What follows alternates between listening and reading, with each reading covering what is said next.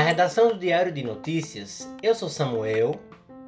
Eu sou Elis. E o assunto de hoje é: O que faz do Brasil o Brasil? Você já parou para refletir sobre o que faz com que nos reconheçamos como brasileiros nos mínimos e mais variados detalhes?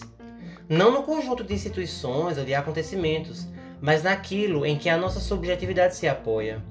Já indagou sobre a maneira particular em que incorporamos e percebemos a realidade? Já analisou o que constrói a identidade e forma a singularidade do que é ser brasileiro? Afinal, o que faz o Brasil Brasil? Antes de tudo, Liz, aquele, estrangeiro ou não, que quer entender os Brasis da mata, precisa transpor-se do Brasil com B minúsculo, que é reduzido a algo sem vida, ou que pode perdê-lo a qualquer momento algo sem autoconsciência e condenado à degeneração. Aliás, Samuel, era o que queria alguns teóricos sociais do século XIX, que viam o Brasil como um pedaço perdido de Portugal e da Europa. Sim, e o que Damata nos propõe é que a gente passe a. É que a gente transponha, na verdade, para o Brasil com B maiúsculo, que sobrepõe aspectos geográficos para ser lar, memória e afetividade de um lugar. Damata é poético ao se referir a esse Brasil como um tempo singular, cujos eventos são exclusivamente seus. Muito além de uma condição estática, Liz. O Brasil passa a ser uma entidade viva, fluida, que se soma e se alarga para o futuro, para o passado. Esse Brasil que está em todos os lugares e ao mesmo tempo em lugar nenhum, que permeia o sagrado e o profano, em rituais, comidas, roupas, que configura o jeitinho brasileiro. É traçado pelo autor para além da visão manual e histórica.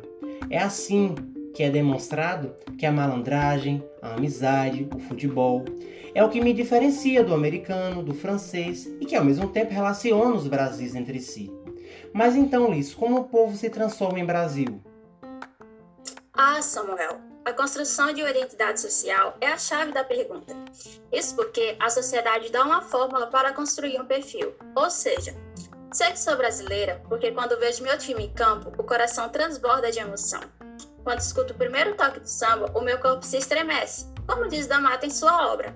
Ser brasileiro é ser amante do futebol, da música popular, do carnaval, da comida misturada, dos amigos e parentes, dos santos e orixás.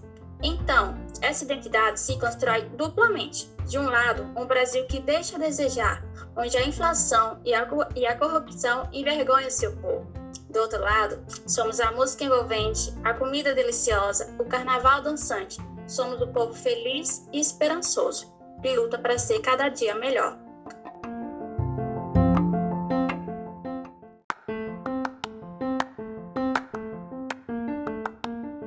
É este Brasil, Samuel, que de algum modo se recusa a viver de forma planificada, hegemônica e padronizada. Ou seja, que funda o Brasil do povo e de suas coisas.